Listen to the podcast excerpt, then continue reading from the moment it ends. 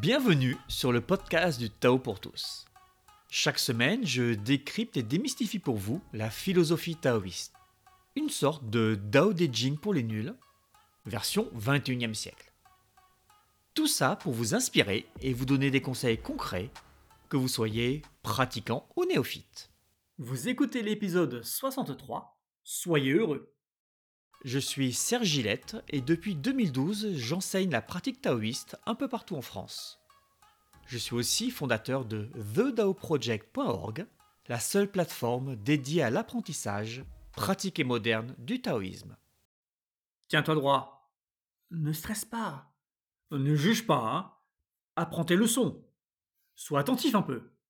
Ne te mets pas en colère. Ne sois pas triste. Sois heureux voilà un paquet d'injonctions qui reviennent sans cesse dans notre quotidien. Le monde, ou devrais-je dire certaines personnes, parents, profs, amis, collègues de travail, conjoints, cherchent sans doute de toute bonne foi à nous aider en nous assénant des règles de vie simples et précises. Dans l'esprit de ces personnes bien pensantes, enfin, on espère, il y a une équation simple. Respecter ces règles égale traverser du mieux possible notre existence. Mais en réalité, qu'est-ce qui se cache derrière ces mots, derrière ces ordres? Est-ce qu'ils nous sont réellement utiles? Est-ce qu'ils nous soutiennent? Et si ce n'est pas le cas, que peut-on faire? Quelles seraient les approches qui fonctionneraient? C'est ce que je vous propose de regarder dans cet épisode. Tiens-toi droit. Je me demande vraiment qui parmi vous n'a jamais entendu ça dans son enfance ou plus tard.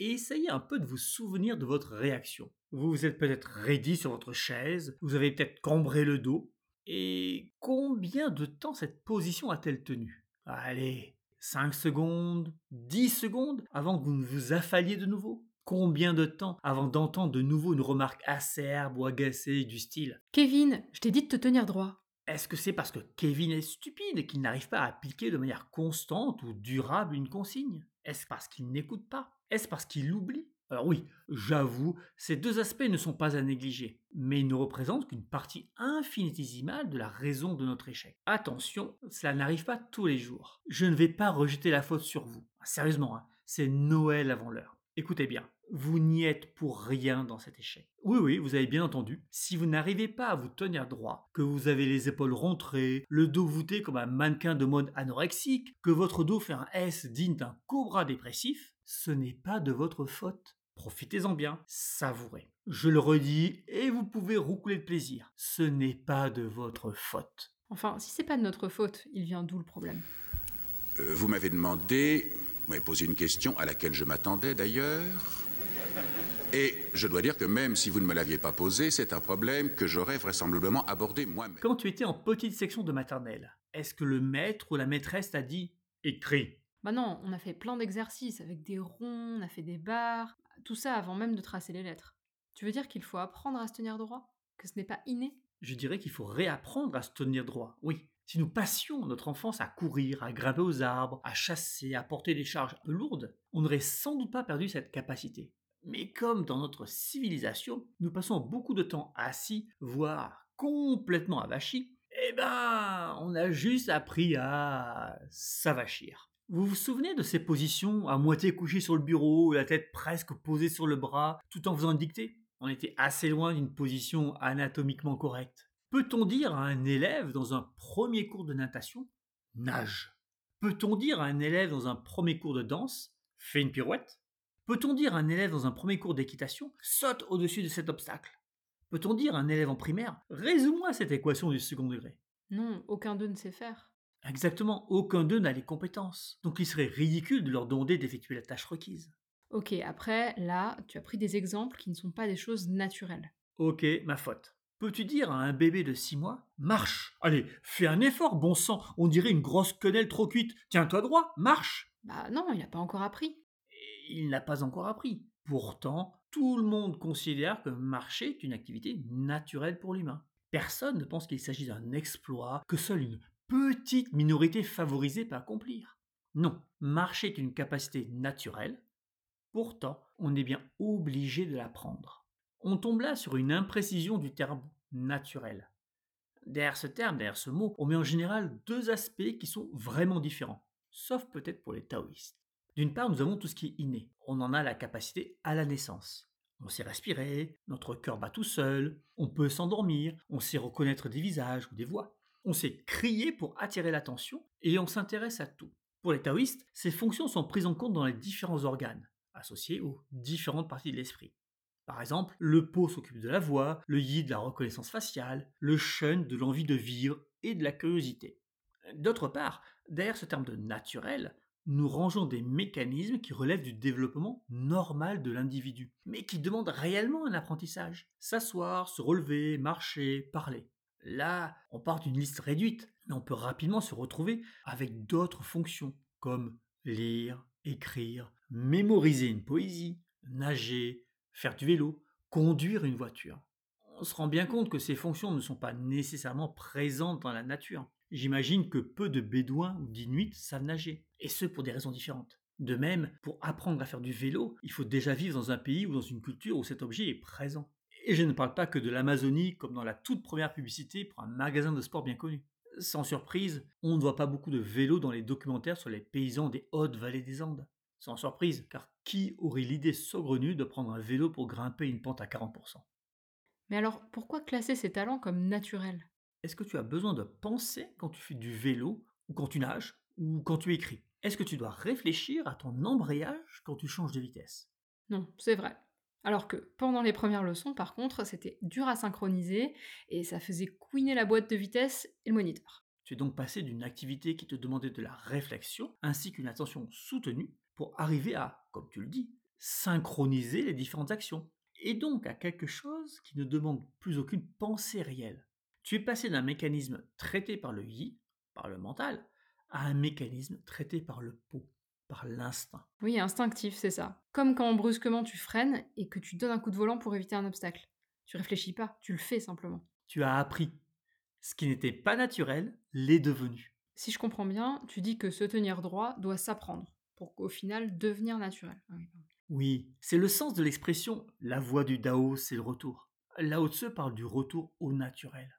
Bon, ça c'est simple, je comprends l'idée. Mais comment tu fais pour tes autres exemples, comme ne juge pas? Euh, Simple, simple. Qui sait apprendre à se tenir droit? Ce que l'on entend souvent, c'est de la belle foutaise, hein, du style euh, tire ta tête vers le haut. Ah, il faut pas tirer sa tête vers le haut? Si, euh, mais pas que. Si tu ne fais que ça, tu vas te retrouver avec une cambrure au niveau des lombaires et tu vas te faire mal sur le moyen terme. Avec ces méthodes, il y a un autre problème, euh, un problème autre que l'incompréhension de ce que c'est d'être droit. Hein. L'autre problème, c'est qu'elles sont actives, uniquement actives. On te demande de faire un gros effort en permanence. Or, un gros effort, c'est... Yang. Et les stratégies Yang ne fonctionnent pas. J'ai bien suivi tes podcasts et tes cours. Hein. je fais le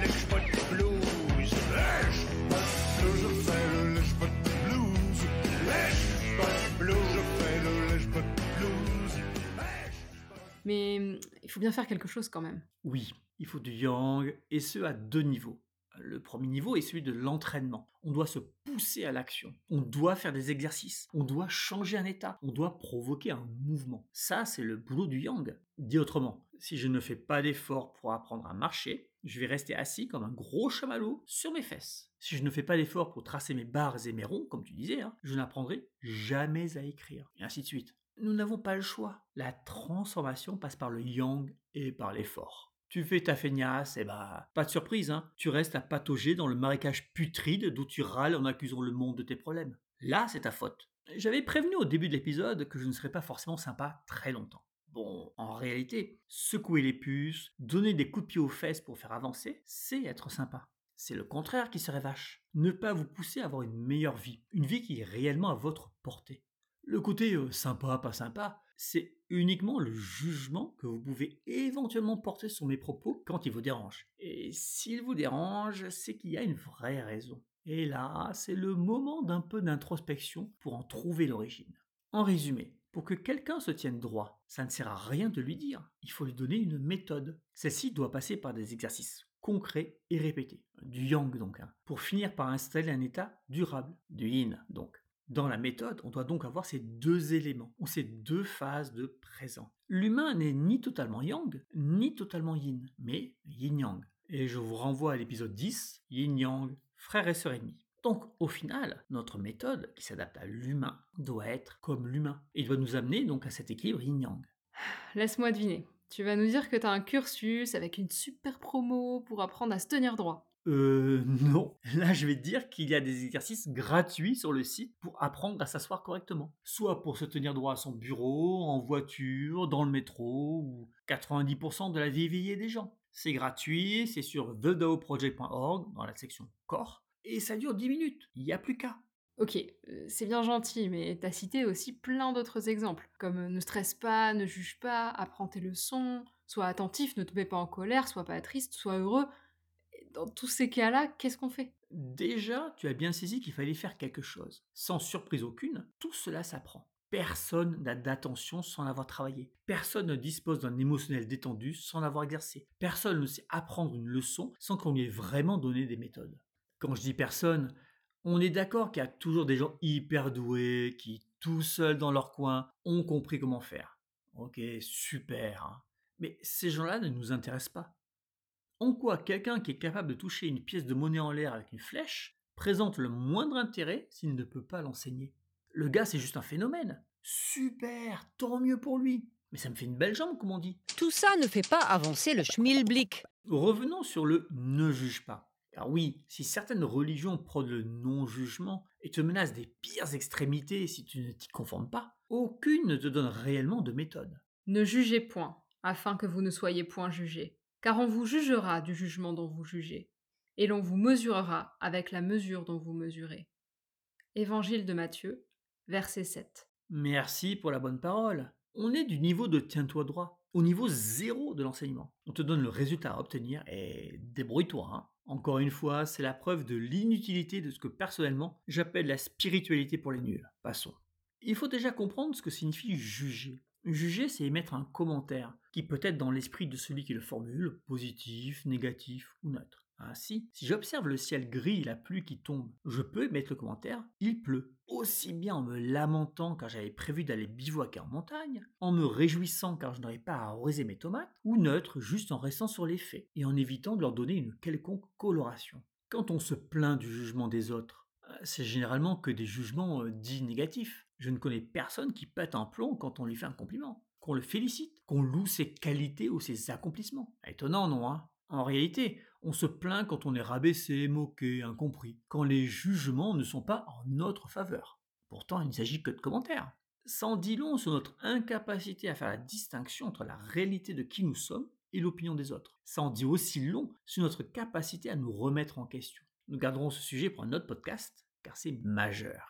Je vais crever un abcès de suite. Il est impossible de ne pas juger. Ah, ça c'est dit. Si vous croyez le contraire, vous vous mettez le doigt dans l'œil jusqu'au coude. Ce qui est drôle, c'est que si vous êtes dans ce cas, mes propos doivent vous hérisser les poils et vous faire dire quelque chose comme Mais quel crétin a bu de lui-même pour contredire des textes sacrés écrits il y a des milliers d'années? Ce qui est un. Un jugement. CQFD.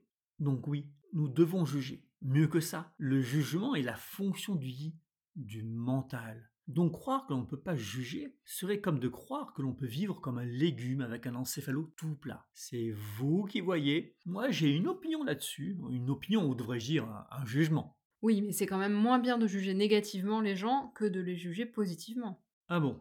Si tu me fais un plat relativement immangeable, je devrais te dire que oui, euh, c'est une expérience culinaire intéressante et que cela me fait découvrir de nouveaux horizons gustatifs, que cela repousse les limites de mon univers étriqué. Non, soyons honnêtes. C'est de la merde. Allez, non, non, mais essayez de développer un peu. Il n'y a rien à développer, c'est de la merde, c'est tout.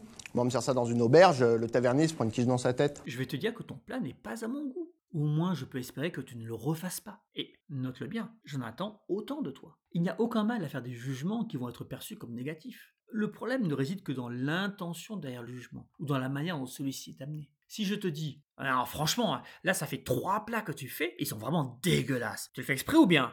Non seulement mon jugement est mal présenté, mais en plus j'émets des hypothèses, sous-entendant que ces ratages seraient en quelque sorte voulus, et que tu y mettrais tellement peu de désir de bien faire, que le résultat ne peut être que mauvais. Je passe du jugement je n'aime pas à un fantasme, à une histoire que je me raconte dans la tête. C'est la grande mode actuellement, où celui qui n'aime pas un film est, de suite traité de suprémaciste blanc. Le commentateur transforme machin n'aime pas en machin n'aime pas car c'est un sale blanc hétérosexuel et ça doit en plus être un suprémaciste. Comment dire? Fatigant. Le tu ne jugeras point ne fait pas allusion aux commentaires de base sur une situation. Tout simplement car ce commentaire est obligatoire. Ce commentaire est la matérialisation de l'entrée dans votre esprit de l'information liée à la situation, à ce que nous vivons, à ce que nous observons. Si on n'a pas de commentaire dans l'esprit, c'est qu'on a raté l'information. Donc oui, nous jugeons tout. Et ce n'est pas mal, ce n'est pas sale. En revanche, on ne doit pas construire un gigantesque château de cartes, sans doute fantasmé, sur notre commentaire. Il est à noter que ce château de cartes est construit en se basant sur nos préjugés. Les Arabes sont tous des voleurs, les Juifs aiment l'argent, les Noirs sont paresseux et les Blancs des suprémacistes. On va pas aller loin avec ça. Hein. Mais là, tu n'as pas encore parlé d'une méthode pour éviter ce syndrome du château de cartes mental. Non, en effet. Je voulais d'abord préciser cette histoire de jugement. À ton avis, euh, ça serait quoi la méthode? Alors, tu as dit que les jugements, ça provient du yi. Donc, je suppose qu'avec le silence mental, qui est la qualité du yi, on va éviter de créer du fantasme? Ah, c'est pas mal du tout. Tu as 50% de la réponse. En effet, si mon mental tourne à pleine vitesse, il va avoir plus de facilité à partir dans toutes les directions et à échafauder des théories délirantes dans l'esprit. Maintenant, j'ai aussi évoqué une autre composante au jugement. Sur quoi se base-t-il? Sur nos croyances et nos préjugés. Et donc? Ah, il faut aussi diminuer leur importance. Alors ça, c'est le travail de l'ouverture d'esprit. Pour rappel, l'ouverture d'esprit, dans notre vision taoïste, hein, et donc dans ma bouche, c'est la capacité, quand on reçoit une information, à ne pas la croire vraie ou fausse systématiquement, mais à se poser des questions. C'est aussi la capacité, quand on a toujours la même réponse automatique dans une situation donnée, à se demander si cet automatisme, ce réflexe, fait sens, ou s'il s'agit d'une construction totalement artificielle. Est-ce que tu peux donner un exemple? Toujours, j'adore les exemples. On te dit bonjour, ça va? Et toi, tu réponds machinalement oui, ça va. Est-ce que ça fait sens de répondre comme ça, comme un robot? Ne devrais-tu pas te demander ce que tu vas réellement répondre? Peut-être que tu as des soucis et qu'il serait plus honnête de dire moyennement, mais j'ai pas envie d'en parler. Peut-être que ça peut être le petit moment où tu te demandes si ta vie est belle, ou pas du tout. Peut-être que ça peut être le moment de répondre non. Et d'ailleurs, j'aimerais bien avoir ton avis sur un truc. Ok, l'idée c'est de pas être un robot, quoi. T'as envie de vivre ta vie ou d'être un zombie robot? Faut juste se poser la question. Et à partir de là, voir quels automatismes, quelles règles tu as mises en place qui te positionnent plutôt du côté du robot que de l'humain. Notre destinée, pour ceux qui aiment les grands mots, hein, c'est d'être un humain, un être qui a une vie intéressante, qui accomplit des choses, pas juste toucher son chèque de fin de mois. Tu marches tel un robot dans les couloirs du métro. Les gens ne te touchent pas pour faire le premier pas. Tu voudrais dialoguer sans renvoyer la balle. Impossible d'avancer sans ton gilet pare-balles. Tu. L'ouverture d'esprit, ce n'est pas compliqué à développer, mais ça demande trois choses. Petit 1, le silence mental. Et oui, il revient. Pour être capable de réfléchir sans être emporté par un torrent de pensées. Petit 2, le lâcher prise pour accepter d'abandonner des manières de faire. Et aussi pour accepter sans souffrir d'avoir fait n'importe quoi pendant des décennies. Et en petit 3, à ne pas négliger, une véritable honnêteté. Ça fait beaucoup. Je suis d'accord. Et c'est bien pour ça que l'ouverture d'esprit n'est euh, pas plus que le silence mental, hein, ou le lâcher prise, une qualité très très répandue. Ça fait beaucoup, mais ce n'est pas difficile. C'est comme de faire le ménage dans une maison inhabitée depuis des années. C'est long, c'est fatigant, c'est répétitif, mais ce n'est pas difficile en soi. Et toi, tu l'entraînes spécifiquement? Oui et non. Je préfère que les gens développent le silence mental et le lâcher prise, et que l'ouverture d'esprit soit une espèce de sous-produit, de conséquence naturelle, de bonus gratuit à tout ce travail. Si on a bien travaillé le reste, l'ouverture d'esprit va arriver comme une cerise sur le gâteau. C'est déjà assez compliqué pour moi, cette histoire de survie. J'ai faim, je mange pas, on n'arrive pas à faire du feu. Il y a qui pour le, le gâteau sur la cerise? Ok, bon, si je comprends bien, le jugement, apprendre ses leçons, être attentif, se tenir droit, ne pas se mettre en colère, tout ça c'est des entraînements, mais pour être heureux, t'as aussi un entraînement?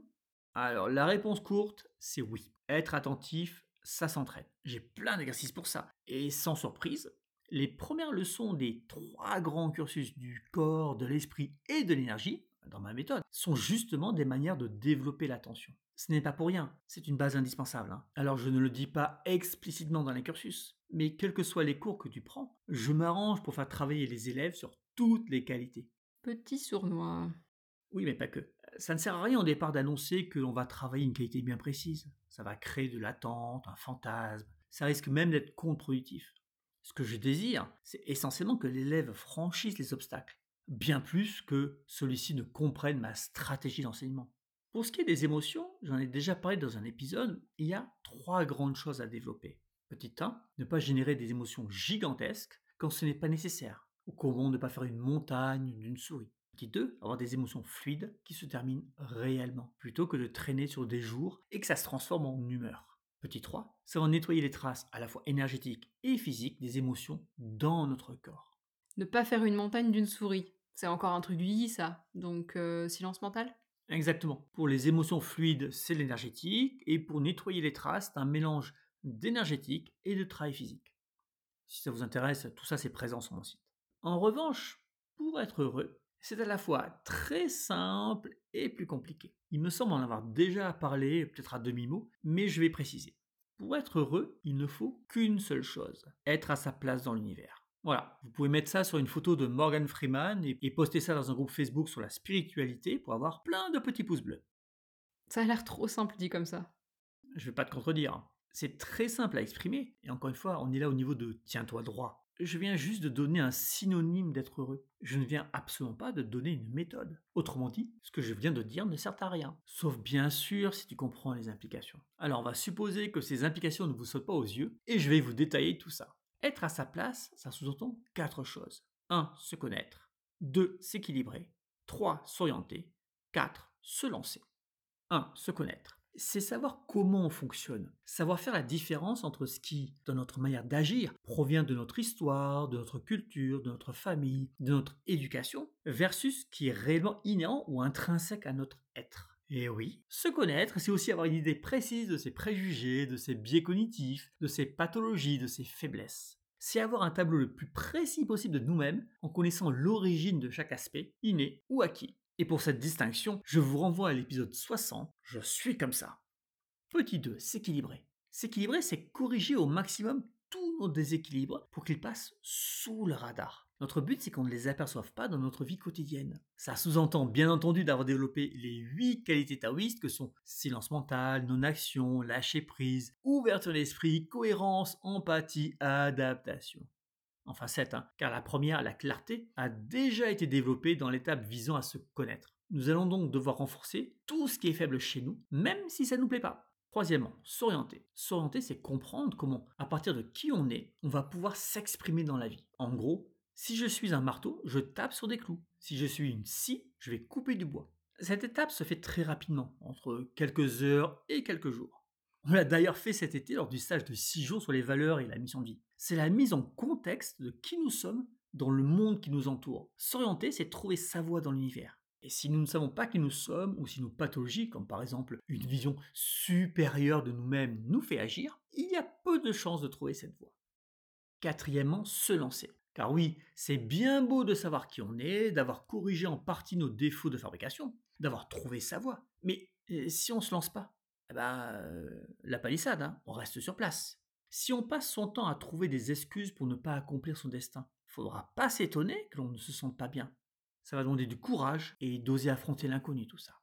Eh ouais, désolé, hein, mais si vous êtes en train de chouiner parce que vous êtes un enfant indigo d'Alpha du Centaure, HPI, avec une sexualité renard, et que personne ne vous comprend, c'est qu'il y a au moins un de ces points qui n'a pas été traité. Je vous laisse deviner lequel est le plus susceptible d'être passé à la trappe. Encore une fois, la question n'est pas de savoir si vous me croyez ou pas. En revanche, posez-vous des questions. Est-ce que ce que je raconte fait sens? Est-ce que cette vision ne correspond pas à une certaine réalité? Et bonus, hein, est-ce que cette vision ne vous fournit pas à la fois un modèle, mais aussi les outils pour être heureux? Quand je me dis que je me fiche que vous me croyez ou pas, euh, ce n'est pas qu'une figure de style. Hein. Je m'en fiche parce que vos croyances ne vont pas remettre en cause ce que j'ai expérimenté. De plus, vous ne pouvez réellement me croire que si votre expérience vous montre que c'est exactement ainsi que ça se passe. Et pour ça, il faut le résultat de fin, soit être heureux, ou du moins proche du bonheur. Ne pas me croire, c'est comme de dire au moniteur de natation que on n'arrivera jamais à nager. Normalement, lui, il devrait sourire à l'intérieur. Si vous n'êtes pas d'accord, regardez les quatre points, soit se connaître, se corriger, s'orienter, se lancer. Pouvez-vous en toute bonne foi vous dire que vous avez rempli chacun d'entre eux? Avez-vous développé les huit qualités? Avez-vous un émotionnel fluide? Si cet épisode vous a vraiment énervé, par exemple, petit indice, ce n'est pas le cas. Et je ne vous jette pas la pierre. Ce qui compte, ce n'est pas là où on est, c'est d'en prendre conscience et d'avancer. Il n'y a aucune justice humaine dans l'univers, et donc aucune égalité entre les humains. On ne part pas du même point, on n'a pas les mêmes atouts, on n'a pas les mêmes forces, on n'a pas les mêmes boulets aux pieds. En revanche, si on est honnête avec soi-même, et si on fait un peu d'effort, on avance. Tout le monde avance. Et être heureux, ce n'est pas le trésor au pied de l'arc-en-ciel, c'est bien plus concret et c'est à la portée de tout le monde. Alors j'espère que cet épisode vous a plu et qu'il vous a donné envie de vous y mettre et de vous diriger pas à pas, à votre rythme, vers le bonheur. Ce travail est peut-être long, mais avons-nous le choix? Préférez-vous une vie longue et remplie de crispation, de tristesse, de déception, à une vie longue où chaque étape vous apporte du plaisir, de la satisfaction et de la paix?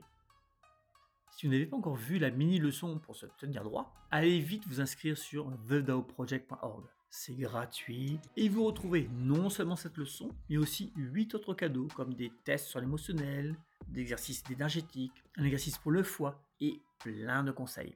Vous avez aussi accès à 27 vidéos sur la méditation, le centre énergétique, les étapes de la pratique. Alors profitez-en. Et sur ce, moi je vous souhaite une bonne pratique.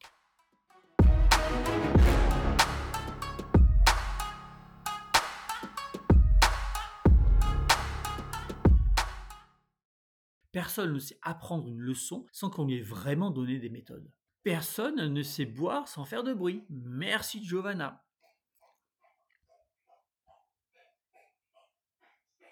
Elle, elle n'a clairement pas appris.